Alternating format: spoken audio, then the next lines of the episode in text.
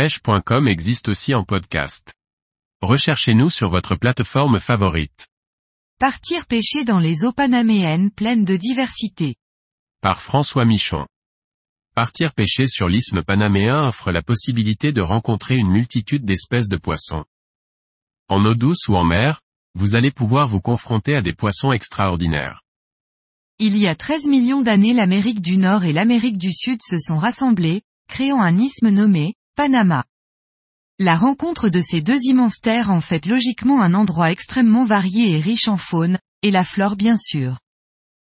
La biodiversité piscicole est également concernée, voilà donc les espèces qu'il est possible de croiser dans les eaux Pacifiques, Atlantiques et en eau douce du Panama.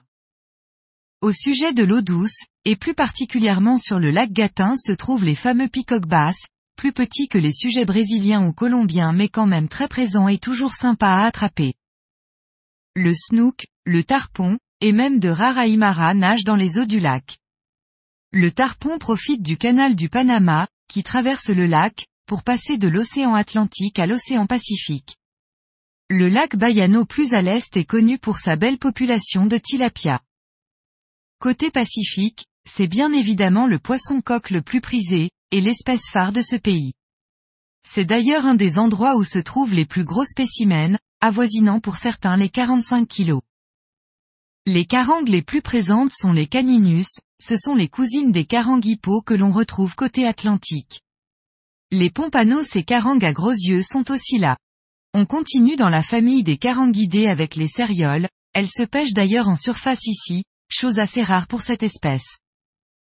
Les requins sont présents dans les eaux panaméennes comme le célèbre bulldog qu'il est possible de pêcher en surface à l'aide de gros poppers. Attaque spectaculaire et combat dantesque garantis. La carpe rouge appelée aussi cubra est présente dans les deux océans. Son cousin le mulet snapper est aussi un gros combattant et se trouve sur les mêmes types de postes. Le Panama est aussi un lieu de passage pour les thons jaunes, durant la grosse saison, il est possible de voir des chasses spectaculaires appelées ici les lavadoras, machines à laver. En voilà encore, la liste est longue avec le bonefish, le permis, le pargo à chiottes, le rainbow bass, le poisson volant, la dorade coryphène, le tazar, l'élops, le rainbow runner, l'espadon voilier, plusieurs espèces de marlins.